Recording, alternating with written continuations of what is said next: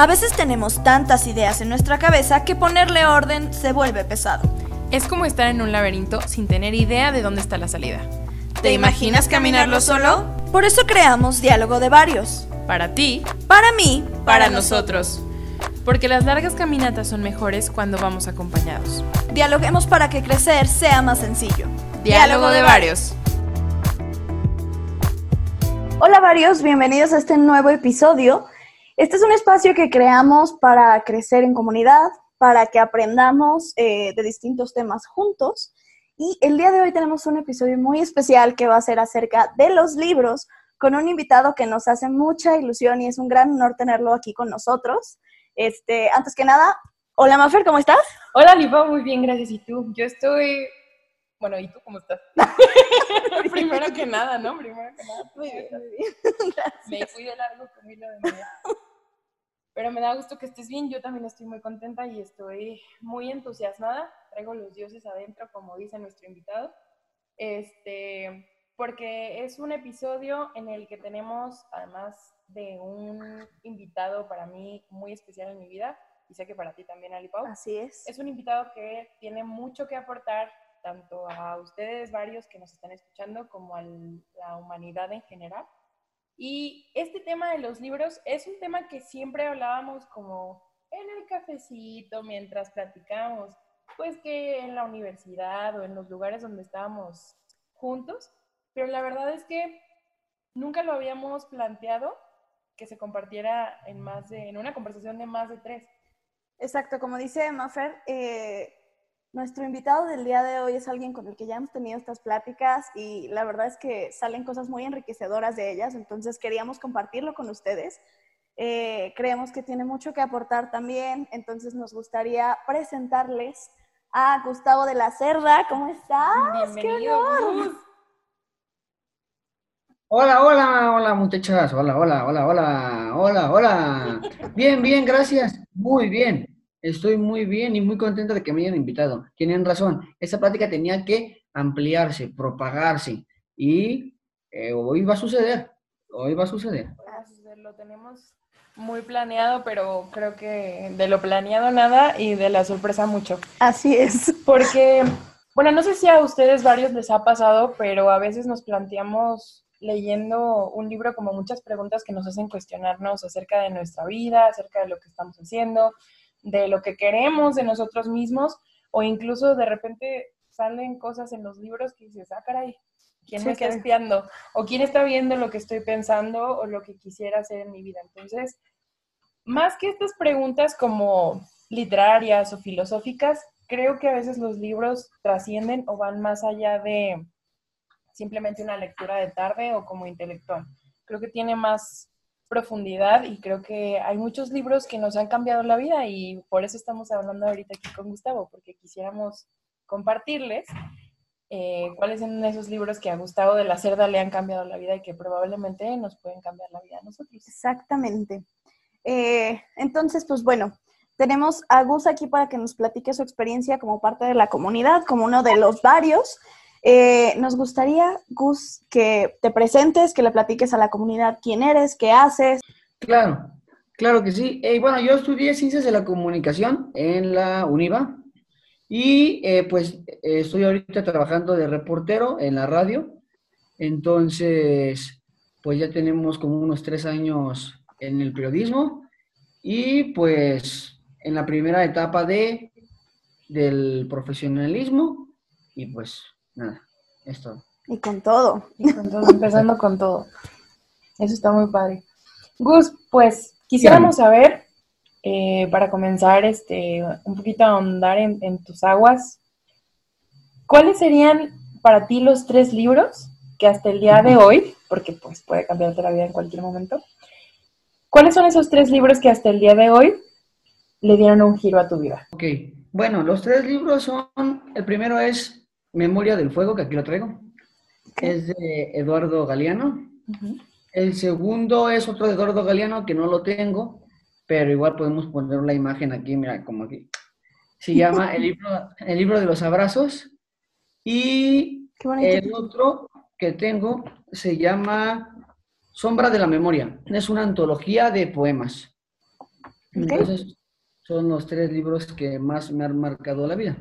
Eh, no sé si explico cada uno o eh, me espero. Por favor, no nos dejes con el chisme a medias, te sí, cuéntanos la historia de detrás de cada uno de esos libros y por qué es que te ha marcado. Muy bien. El primero es eh, Memoria del Fuego, de Eduardo Galeano, y este es una trilogía. No he leído los dos últimos, y he leído nada más el primero, que se llama Los Nacimientos.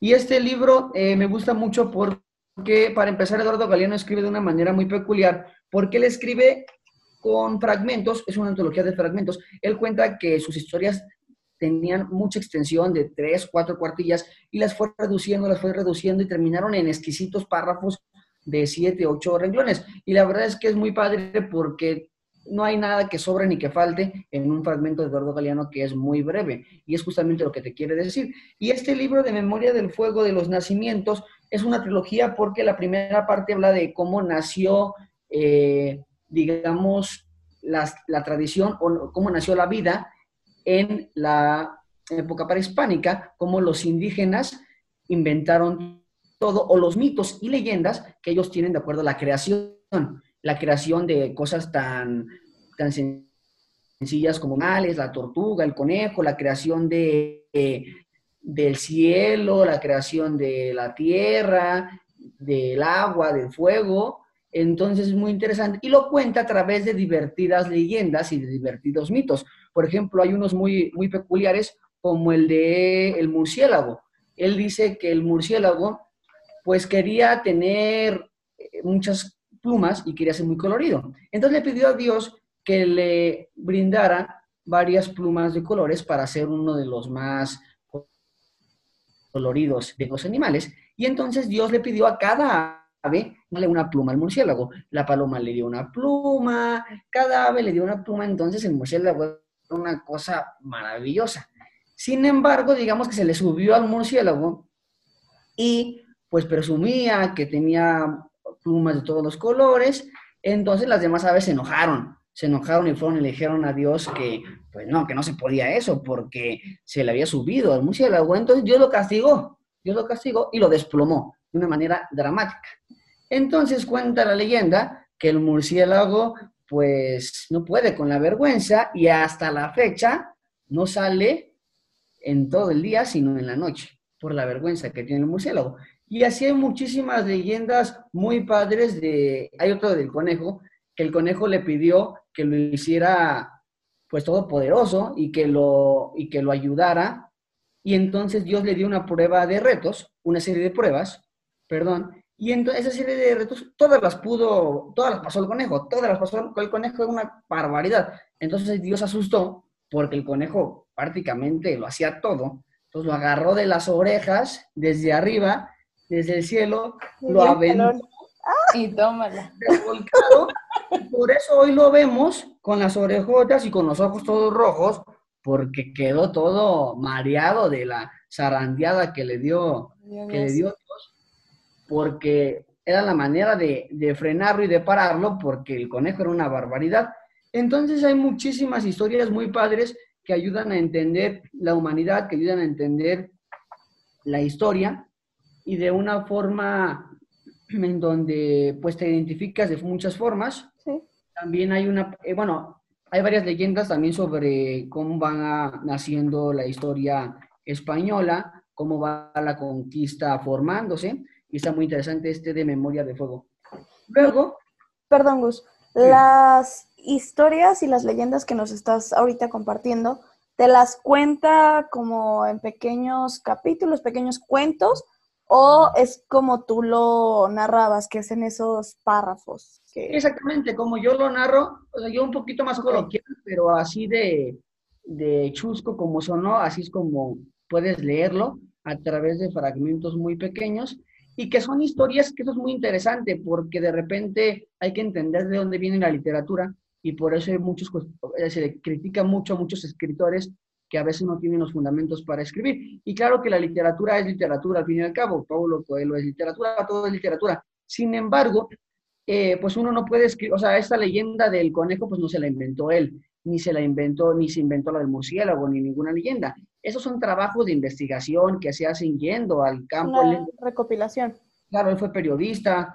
Entonces, al final lo maravilloso de los libros es que te cuenta Eduardo Galeano esto, pero en realidad tú puedes leer a las personas, tú puedes leer las personas indígenas que lo contaban, tú puedes viajar y sentirte en ese, en ese escenario, en ese lugar.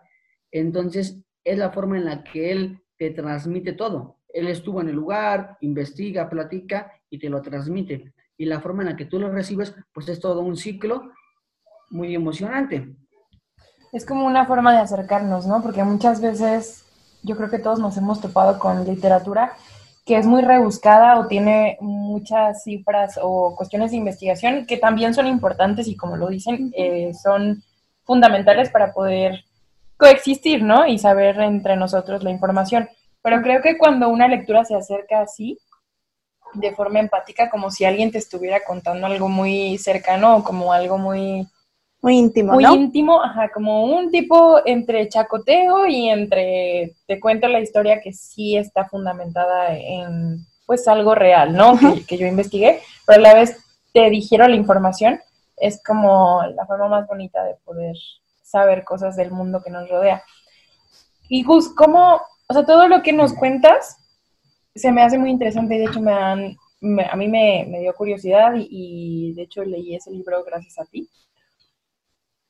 ¿Qué, ¿Cómo fue que impactó este libro en tu vida? O sea, ¿quién es ese Gus después de leer eh, a Eduardo Galeano? Bueno, pues después de leer creo que me hizo más, después de leer estos, este libro específicamente, o leer Eduardo Galeano, creo que me hizo más sensible y sobre todo más abierto a las, digamos que a todas las vertientes o todas las líneas que pueda tener la vida en todos sus contextos, en todos sus colores, y también entender que al final eh, hay como, creo que la literatura te da la oportunidad de saber que no, la vida no es como un círculo que eh, dibujaron un cuadrado, sino que justamente el arte como la literatura o situaciones como el teatro, etcétera, te enseñan justamente que hay algo más allá de la línea y son espacios de libertad. Son espacios de libertad porque son los únicos espacios en donde no sabes qué va a suceder y en donde no hay un límite. Son espacios en donde no hay límites. Tú puedes leer un libro de el país más lejano que has escuchado, puedes leer un libro sobre el platillo que nunca has probado, puedes conocer sobre la frase de amor que jamás te habías imaginado. Entonces, creo que los libros no tienen límite y te enseñan una versión de la libertad. Muy bien, ese fue la libertad, es el mensaje que te deja entonces este primer libro que nos compartes. Claro, y también temas como la superación, como temas como eh, entender y comprender los contextos, las tradiciones y tener como ese modo, modo como ameno, como padre, de saber que, que no hay, ni, ni, la seriedad es lo más serio que existe, es como algo muy moldeable y en de, todo puedes sacar jugo, es lo que más me, me, gustó de los fragmentos y que siempre te sorprendes y, que son, y sobre todo que cada fragmento al final es una lección es una lección, es una lección de vida.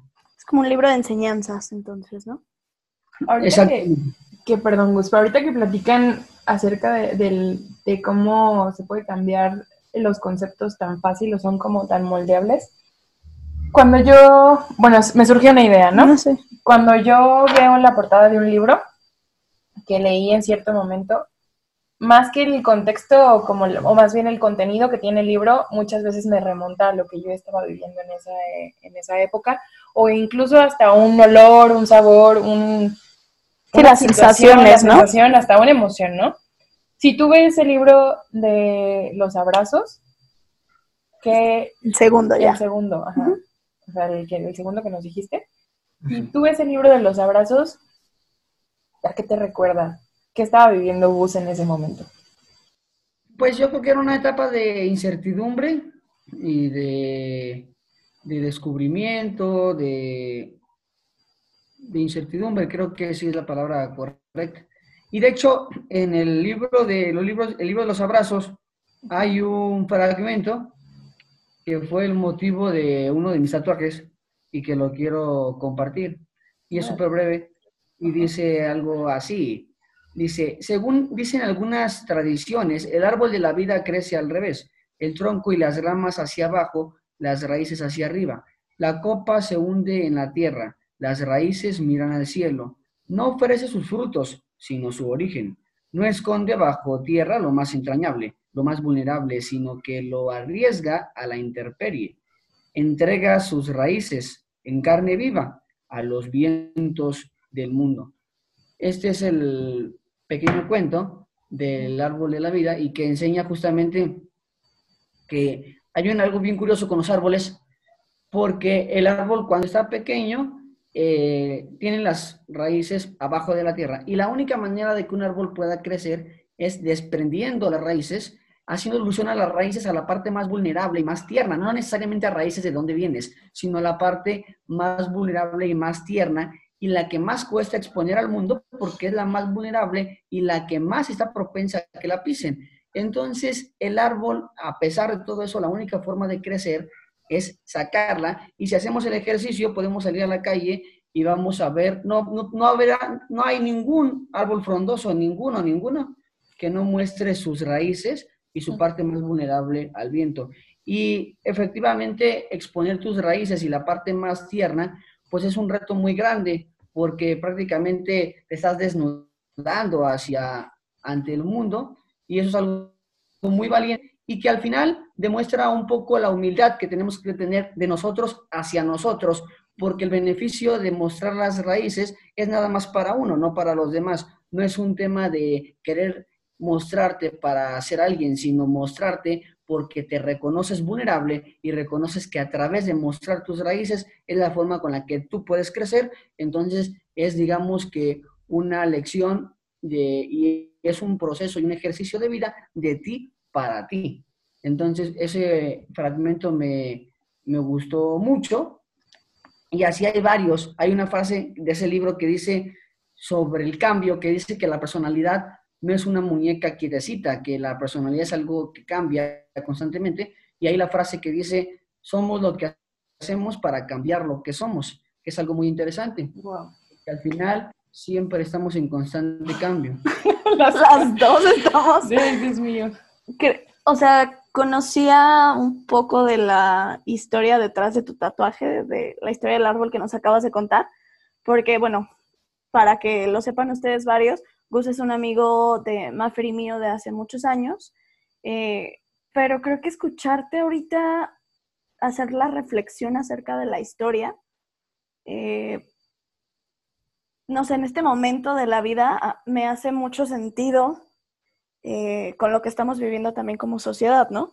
Que precisamente eso que dices, el acto de valentía de mostrarte vulnerable, sobre todo vulnerable. Ha sido, sí, ha sido de, las, de los retos más grandes que hemos tenido este año como sociedad, como mundo en general, como humanidad, el darnos cuenta que no somos invencibles, ¿no?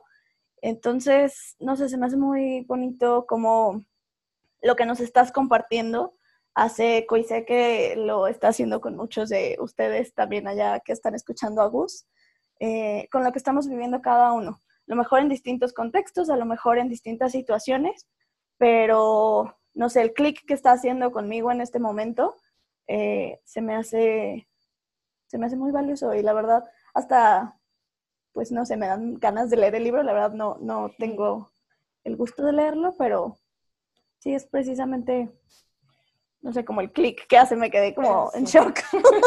es que muchas veces lo hablamos y, parece que es sencillo, ¿no? El gusto lo, lo plantea ahorita y tú lo planteas, Alipao, como la vulnerabilidad esa palabra ha estado de manera constante en mi vida últimamente y como que todavía no logro descifrarla a profundidad, porque creo que en un árbol se, ve reflejado de una forma como un poquito más clara, ¿no? El hecho de que si salen las raíces, pues entonces el tronco es más grueso y es más frondoso y tiene como más fuerza. Y en nosotros como humanidad, pues es como que déjame hago pierna, ¿no? O sea, tiene como una forma de ser reflejada diferente y como menos clara, tal vez para los demás, pero muy clara para uno mismo. O sea, creo que el ser, el ser perdón, vulnerable tiene que ver con decir, pues aquí estoy y qué más da, ¿no? O sea, realmente esto soy y esto es lo que tengo en la vida y esto es lo que tengo como herramientas, como historia. Y hay muchas cosas que no sé, que no tengo, que, que me faltan, pero es voltear a ver y decir, y necesito algo más, o sea, o más bien a alguien, algo, un espacio a mí misma para crecer como comunidad, ¿no? O, como seres humanos, porque creo que el ser, bueno, para mí eso refleja, ser vulnerable quiere decir mostrarte como eres y crecer con el otro. Sí, totalmente. darte cuenta que, que, hay alguien más ahí y que pueden crecer juntos. Eso se me hace para mí, pero también es muy difícil porque podemos aquí decir cosas muy bonitas sobre la vulnerabilidad, pero no, muchas veces crecemos con esta idea de que tienes que ser fuerte, de que tú puedes, de que no llores, de échale ganas, de no te preocupes, todo va a estar bien. Y pues no, a veces la vida no es eso, es, tiene otras connotaciones, ¿no? Me gustaría que nos contaras. No, dime, Y es que justamente en, haciendo la, la analogía a la vida real, cada, cada raíz puede ser eso, una raíz puede ser una lágrima, puede ser decir que te va mal, cada raíz justamente puede, eso es reconocerte vulnerable al fin y al cabo, saber que, que pues así es la vida, y tampoco para un árbol es difícil crecer y ser frondoso, un árbol también, claro que le cuesta trabajo convertirse en lo que es, porque si hacemos el ejercicio vamos a ver a muchos árboles que no crecieron porque sus raíces estuvieron abajo de la tierra. Entonces, no todos los árboles son frondosos, pero claro que todos los árboles tienen la libertad de hacerlo y de hacerlo, ¿no? Y cuesta mucho, ¿no? Porque claro. tendemos a ver, por ejemplo, siguiendo con la analogía de los árboles, los árboles enormes y que tienen eh, muchísima sombra y que la gente los busca precisamente por eso, porque son preciosos, son árboles que tienen años, años y años. Entonces, pues creo que también es parte del aprendizaje, ¿no? De decir, a ver, no es algo que va a pasar de la noche a la mañana, exponerte cuesta, como dices tú, no es fácil, eh, va a llevar su tiempo, pero exacto, el resultado es el que vale la pena. Claro, y entender, que, y entender que cuando tú pones una raíz, no la pones en balde, la pones a cambio de una rama. Sí, qué bonito. creo que si nos planteamos eso es más fácil. Voy, voy a pasar mi vida diciendo, expongo una raíz, es una rama, es una, raíz, es una rama. Porque es verdad, y creo que vale la pena 100% exponerte, más no exponerte, creo que la palabra no sería exponerte. Mostrarte. Mostrarte y ser vulnerable ante, ante un espejo. O sea, con eso basta, creo, ¿no? Sí. Gus, eh, me gustaría que nos contaras que tú, tú mismo lo dijiste hace rato, que cada escritor tiene su manera de plasmar sus ideas y de transmitirte a través de su literatura. me gustaría que nos contaras qué de Galeano hizo clic contigo en ese libro en específico. Ah, en este libro de los abrazos. Así es. En el de los abrazos hizo clic en el sentido de que, mm, en el sentido de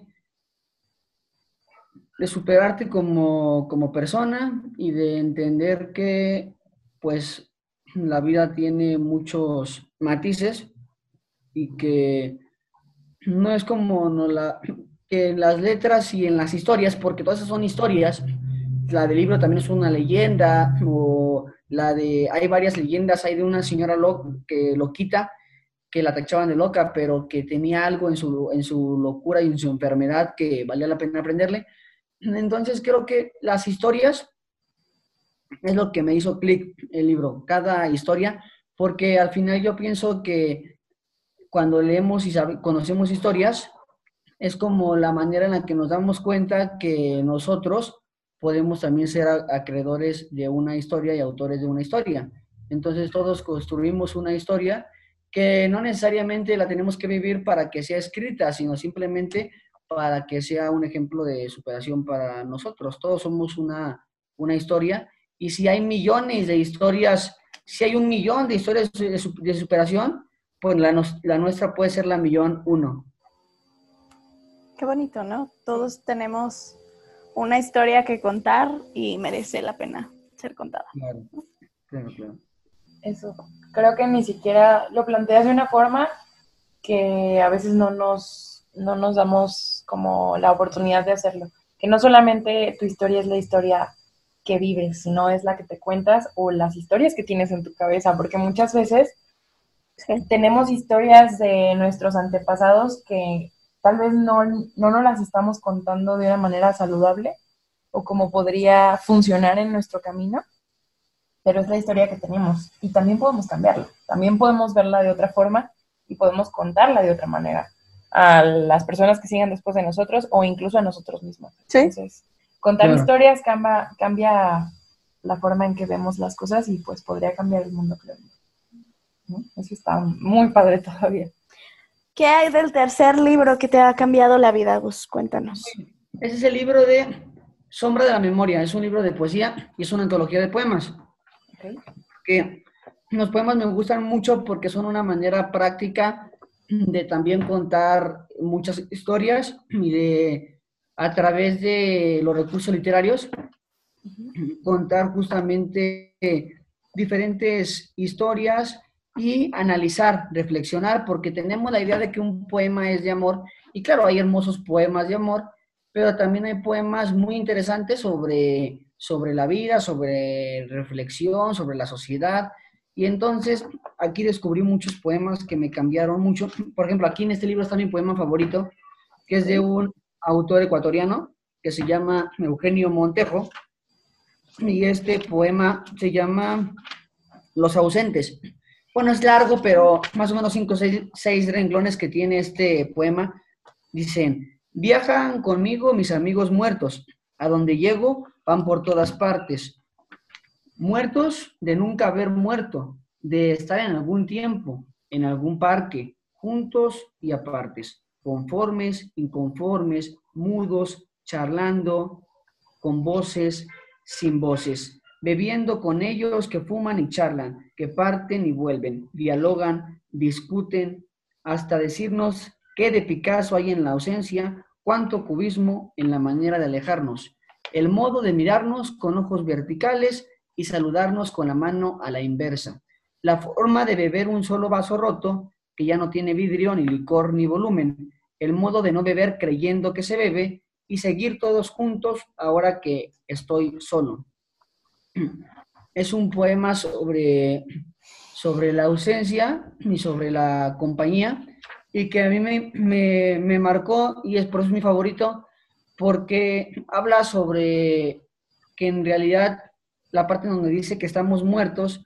de nunca haber muerto y que en realidad estamos en algún lugar y que no necesitas estar en compañía para darte cuenta que no estás, que no estás sola y que no estás solo, y que en realidad me marca porque hay muchas personas que no necesariamente están muertas, pero que ya jamás las voy a ver y que vale la pena recordarlas y que vale la pena darte cuenta que como estuvieron en tu vida, están y siempre estarán sin necesidad de estar muertas, pero que al final somos muchos los que somos y que por eso, aunque cuando estás solo, pues no necesariamente estás solo, estás con todas las personas que hicieron que estuvieras en ese momento y en ese lugar.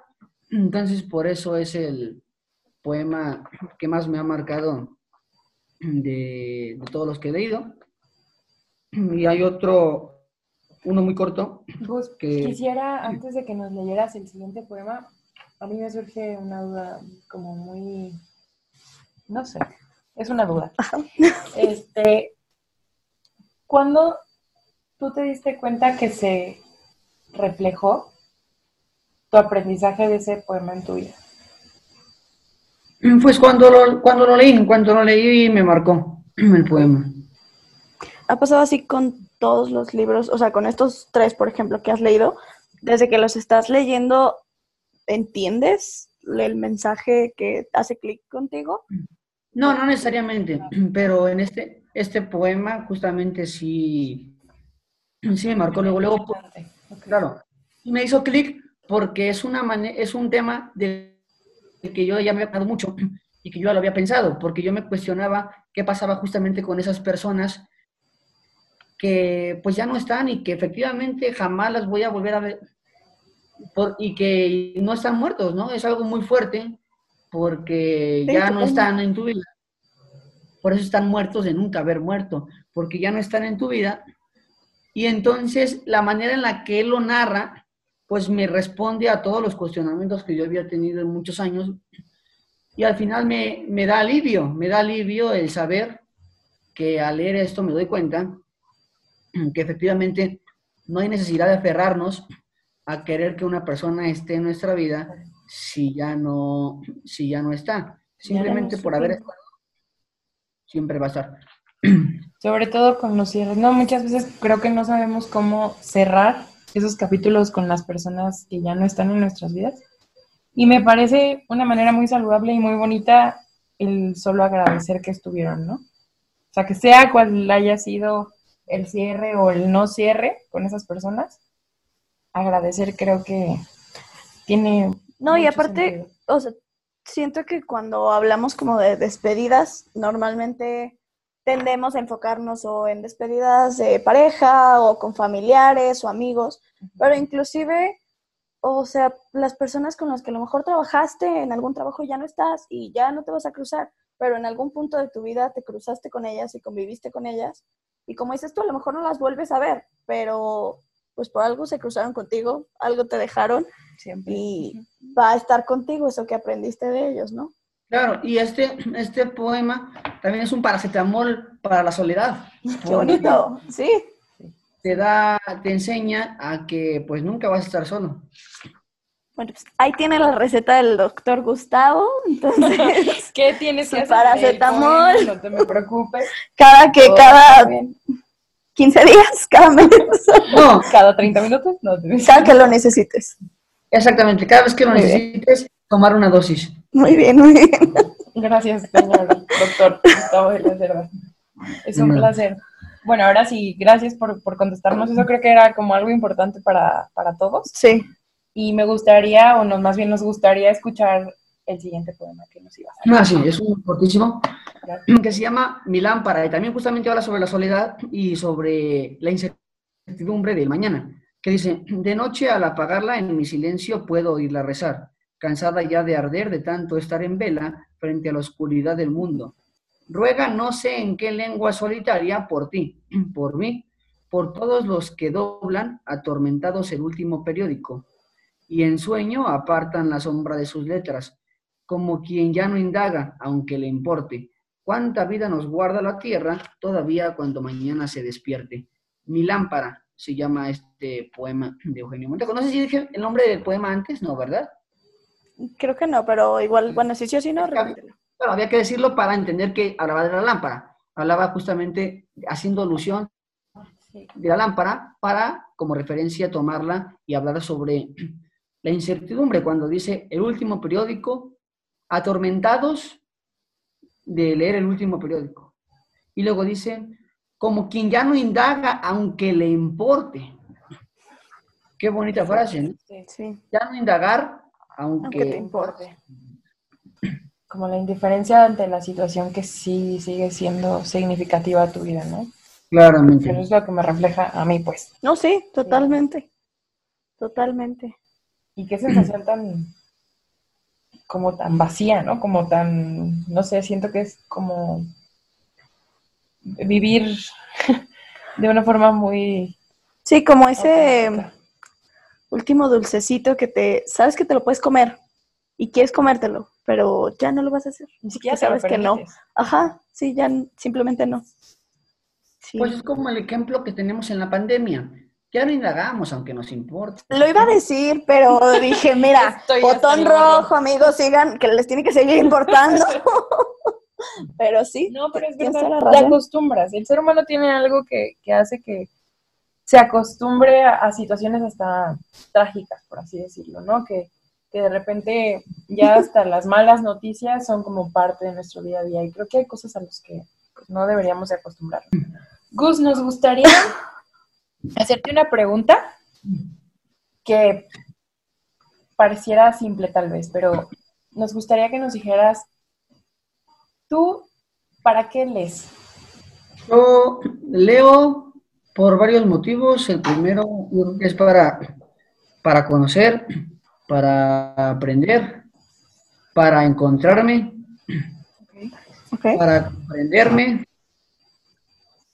y sobre todo para encontrar, para encontrar la respuesta a mis problemas de una manera, de una manera mm, argumentada, pues. Y me refiero de una manera argumentada porque no recibes la respuesta nada más de, una palabra, la recibes de una historia, la recibes de una vivencia, perdón, la, recibes, la recibes de una vivencia, recibir la respuesta a través de los demás y a través de las letras, a través de la poesía, creo que es algo por el cual vale la pena agarrar un libro y, buscar más respuestas. Entonces, si tú resumes todas esas enseñanzas en tu vida en una sola palabra, ¿cuál sería la respuesta? ¿Para qué leer? ¿Para una sola palabra? Sí, si lo hicieras en una sola palabra, ¿cuál sería? Encontrarme. Ok. Ok, ok, muy bien. Está interesante, ¿no? Sí. Encontrarte. Creo que cada uno tenemos como distintos motivos por los cuales nos acercamos a la lectura eh, y quienes le tomamos el gusto y quienes no. Exacto. Pero sí, se me hace muy interesante lo que tú planteas para encontrarme. Y, sobre esa parte de gusto a la lectura, eh, se me hace muy padre como que también entender que decir, hablar de lectura o de literatura no es hablar tanto de cuántos libros has leído, porque entendemos eso como sinónimo. Pero la verdad es que la lectura no es cantidad de libros. La lectura a lo mejor ni siquiera es terminar un libro, por más absurdo que pueda escucharse. La lectura puede ser leer un artículo de ciencia, leer una frase, leer un fragmento. Al final, Qué, mágico sería que alguien leyera un párrafo diario y jamás haya leído un libro en su vida y que nada más haya leído un párrafo diario de cada libro, pues eso también puede ser leer. Qué bonito, porque sí, creo que tenemos ese cliché de cuando una persona te gusta, te dice que le gusta la lectura, es de que, ay, sí, piensas en que tiene la biblioteca en su casa y super nerd de biblioteca, y pues no, inclusive hay personas que leen muchísimo más que, que personas que pregonan leer mucho, que aparentan leer mucho, que nunca te imaginarías, ¿no? Claro. Y como dices, cada quien tiene distintas maneras de leer y cada quien se acerca a la literatura, eh, pues ahora sí que más encaje con, contigo, porque pues también por algo existen tantos géneros literarios, por algo como dices tú, inclusive frases, el chiste es como encontrar la enseñanza o que algo te deje en tu vida, ¿no? Que no sea simplemente leer por contar libros. Y además influyen muchas cosas, ¿no? Influye la forma en que te la presentan, influye la forma en la que te relacionas con ella, porque muchas veces creo que lo que nos presentan como obligación o como para dar la impresión o, algún tipo de máscara ante sí, como para aparentar. como de aparentar que sí lees mucho, pues a final de cuentas no tiene nada que ver con lo que eres, tiene que ver con lo que quieres proyectar y muchas veces sí importa tu proyección siempre y cuando sea auténtica sea como algo que tú vives. Entonces creo que sí, creo que leer no tiene que ver con tener la biblioteca de millones de libros, tiene que ver con cómo te relacionas todos los días leyendo y qué queda en ti de lo que leíste ese libro. Es algo bien importante. Sí, eh, me gustaría precisamente hablando de esto, que nos cuentes ¿qué, pasa? ¿Cuál es el proceso que hay, que sucede en Gus para elegir un libro? Porque, pues, siento que también de repente tenemos como ciertos autores que nos gustan. Eh, yo soy muy visual, entonces, por ejemplo, yo soy mucho de portadas y leer eh, el resumen que viene detrás. Entonces, no sé, cada uno tenemos nuestros procesos distintos. Eh, me gustaría que nos lo compartas, Gus, y igual ahorita Simafer también nos comparte. ¿Qué, ¿Qué sucede? Sí, pues yo creo que la forma en la que yo busco un libro es como, como la literatura para mí es encontrarme. Entonces tengo que ir por algo que sé que me voy a encontrar. Y claro, no siempre es una ley, pues porque si no, no tuviera magia. Sin embargo, creo que, por ejemplo, yo cuando el libro de poemas que tengo fue porque busqué poemas o porque después de probar varios autores me doy cuenta que ese es como el indicado, entonces voy como hacia allá, o por ejemplo, a mí me gusta más, a mí no me gustan las novelas casi, porque... A mí me encantan. No me encuentro. ¿Por qué? A mí me encantan, pero sigue, ah, sigue. Claro. yo no me encuentro. magia. Yo no me encuentro en las novelas. Yo me encuentro más bien en un poema, o me encuentro en un cuento, o me encuentro también en, en alguna, en algún, por ejemplo, me gustan también muchos, lo tengo enciclopedias como de filosofía y así, porque me gusta saber como de lo que pensaban filósofos y toda esa parte. Entonces, como, claro, y a mí me gusta encontrarme a través como del conocimiento y de y como de las herramientas y de las y de las frases, entonces por eso es lo que yo busco. Me gustan las enciclopedias o me gustan los libros que, me van a dar como, como si cada libro me diera una moraleja o una lección. Así lo, así lo busco, busco eso de esa forma, a mi manera. Eso está bonito. Nunca había escuchado que alguien se encontrara en las enciclopedias. Eso está muy interesante. Sí, sí, es lo que les comento que sí es es parte de la magia, ¿no? De que cada uno tenemos nuestra manera de hacer clic con ciertos géneros o con cierto tipo de, libros, de lecturas. Me gustó mucho tu pregunta, se me hizo muy, muy interesante. Creo que podrías llegar a una cita y decir, ¿cómo eliges un libro? Y ya sabes todo de esa persona. ¿Anotado? Anoten. Son tips. Está muy interesante, creo que es algo muy bonito. ¿En dónde encontrarte? Tú lo dijiste ahorita, Gus, y, para mí tuvo un significado muy preciso, encontrarte, ¿dónde te encuentras, no? Y por ejemplo, ahorita que tú lo dijiste de que tú no te encuentras en las novelas, yo amo las novelas con todo mi ser, y si son novelas históricas, aún más. Eh, a lo mejor también por esa mezcla de que me gusta conocer acerca de de la historia y de lo que ha sucedido en el mundo y de qué ha pasado, qué, hemos vivido como humanidad. No sé, creo que eso es algo que en lo personal siempre me ha intrigado mucho. Eh, las etapas que ha vivido las personas y que hemos vivido a lo largo de los años. Y la manera que tiene la novela de narrarlos es algo que a mí me atrapa y a mí me hace mucho clic. Pero precisamente, pues por eso somos personas tan diversas y tan únicas, ¿no? Tenemos cada quien los gustos. Y sé que hay muchas personas a las que también les gustan las novelas y muchas que como tú que dicen, no, no es lo mío. definitivamente no, me encuentro ahí, ¿no? ¿Qué prefieres tú o cuál? ¿Cuál es mi Ajá, exacto. Ahorita que lo contestaban ustedes, me, me visualicé como en, dos formas que yo he elegido libros, ¿no? Yo soy mucho de, de escuchar más que leer, la verdad. Sí, casi siempre aprendo más o retengo más cuando me cuentan algo. Entonces, me interesa un libro la mayoría de las veces cuando alguien me lo platica. O sea, recomendado. Como que dicen, ah, estaba leyendo un libro y me hizo pensar esto y me trajo esto y fíjate que ya estoy haciendo esto porque lo leí. Y ahí es donde digo, ay, ¿qué libro? ¿Y quién? ¿O cómo? O, a ver, pásame el dato, ¿no? O muchas veces en mis tiempos como libres y, o me siento muy, cuando me siento muy saturada de información en la cabeza, me gusta irme a las librerías y meterme sin buscar, o sea, no voy con un libro en mente. Yo también hago eso. Solamente me meto, ajá, solo me meto y empiezo siempre casi, o sea, en la mayoría de las veces empiezo por las partes de como la, los recuerdos, o sea, los imanes, ah, como para relajarme primero, ¿no? Y, y veo que la tacita, que las libretas y todo, y luego ya, me adentro a, todas las secciones. como que mi cabeza se prepara para, Para para descubrir. leer y descubrir cosas.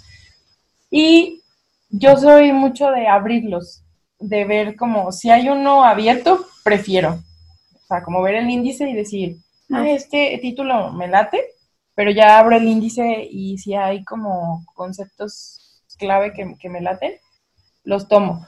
Porque yo me he encontrado en novelas, pero también me he encontrado en libros de investigación, sobre todo como en áreas Mm. que a mí me interesan, ¿no? Sí. Y la mayoría de las veces que, que son libros que sí me han marcado en lo de investigación, son libros con ejemplos de historias. O sea, si son clínicos, Que tienen cuenta. historias de personas que les pasó esto y lo comprobaron así.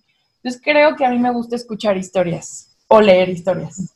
Pues creo que tiene que ver con eso, con que me lo recomiende alguien o que yo sepa que sí le funcionó a alguien o que sí pasó. Ok. Sí, sí, Claro. sí. Así me gusta elegir libros. No sé, creo que podríamos como hacerlo de, de alguna forma todos, pero es bonito como, sobre todo ver las caras, ¿no? Yo cuando entro a una librería y veo las caras de las personas que están leyendo o lo que preguntan, oiga, disculpa, me ha pasado, ¿no? Como, disculpe, ¿tiene este título? Ah, es que me lo recomendó mi hijo.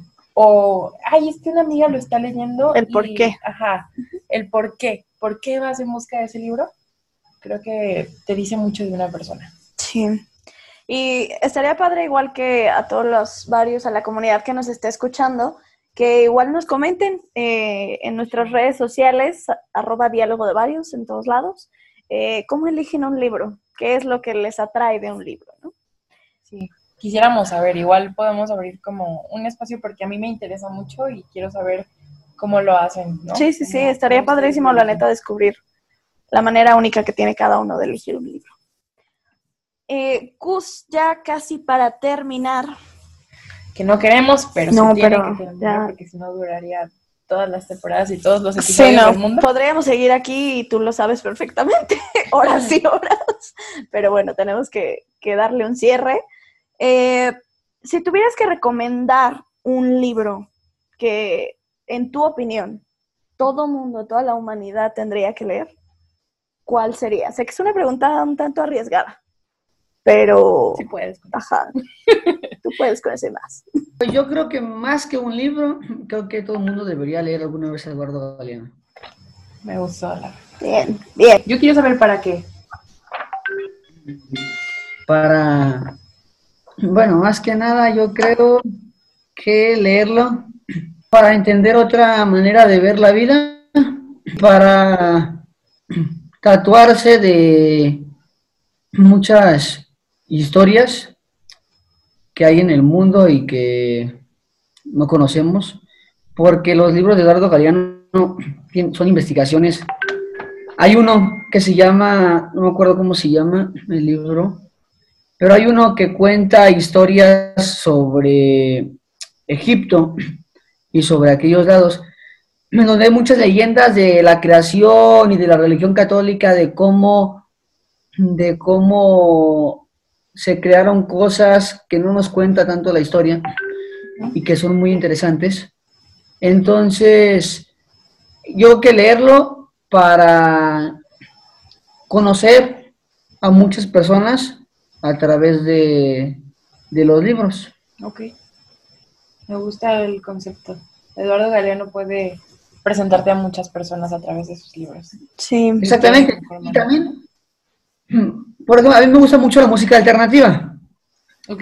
Y no porque, no es justamente porque uno se sienta padre al decir que le gusta como lo alternativo, sino porque creo que en lo alternativo hay algo interesante que todos deberíamos de encontrar por ser alternativo. Y no porque, y no porque todos, de que, ah, yo escucho alternativo, qué padre, no, sino porque no alternativo, o sea, la palabra alternativo tiene mucha riqueza, porque es algo que también vale la pena, porque está a un lado, o sea, también vale mucho la pena.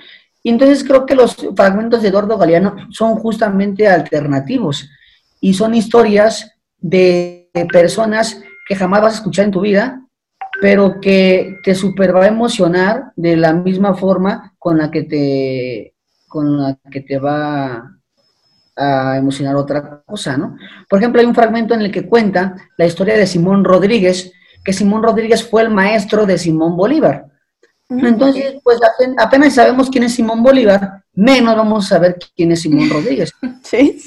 Simón Rodríguez fue el maestro de Simón Bolívar. Entonces, darle lugar a muchas, muchas personas que... Y justamente dado Galeano, una de sus frases grandiosas es que los científicos se equivocaron cuando dijeron que estábamos hechos de átomos, porque no estamos hechos de átomos, estamos hechos de personas y de historia. Que al final, bueno, la cuenta las personas. Pero son historias, es lo mismo, somos historias. Claro, y de lo que me dijeron, de lo que me preguntaban de cómo me identificaba también con Eduardo Galeano, también porque él aboga mucho por la justicia y por leer a través de, justicia. Y justamente hay muchos artículos que hablan sobre, sobre eso, y por eso también vale la pena, vale la pena también leerlo. Muy pues bien. ya saben varios a leer a Galeano. Así y es. Cambiar sus vidas, tal cual. Gus, no quiero, pero tengo que. Así es. Tenemos que despedirnos por esta ocasión y a mí me gustaría que te despidieras contestándonos una pregunta.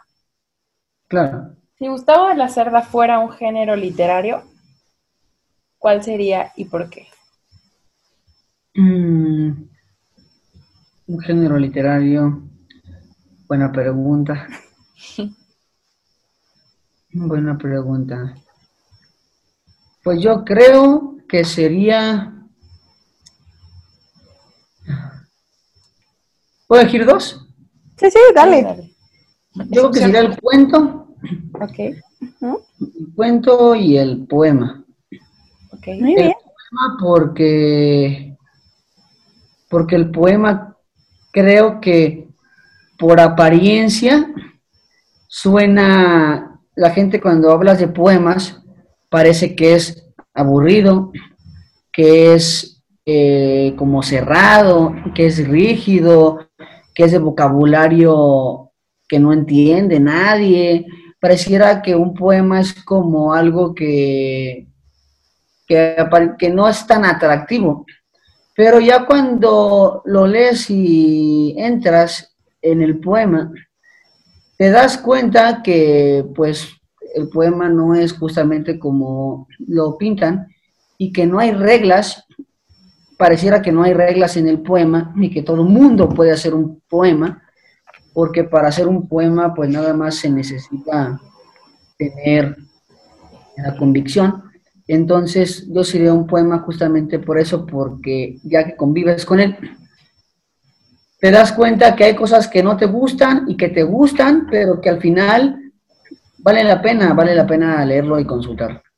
Y el cuento por algo muy similar, porque el cuento tiene, más bien el cuento por la forma espontánea que tiene de contar las cosas, porque un cuento tiene una manera muy peculiar de contar las cosas, y porque tiene momentos muy, claves que me gustan y que son como curvas muy padres, que el cuento puede ser muy lineal, pero tiene una salida muy, interesante, muy exquisita, mm.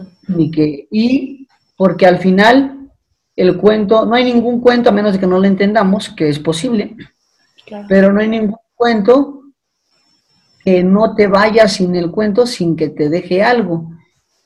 A mí me gusta porque me gusta dejarle algo a las personas.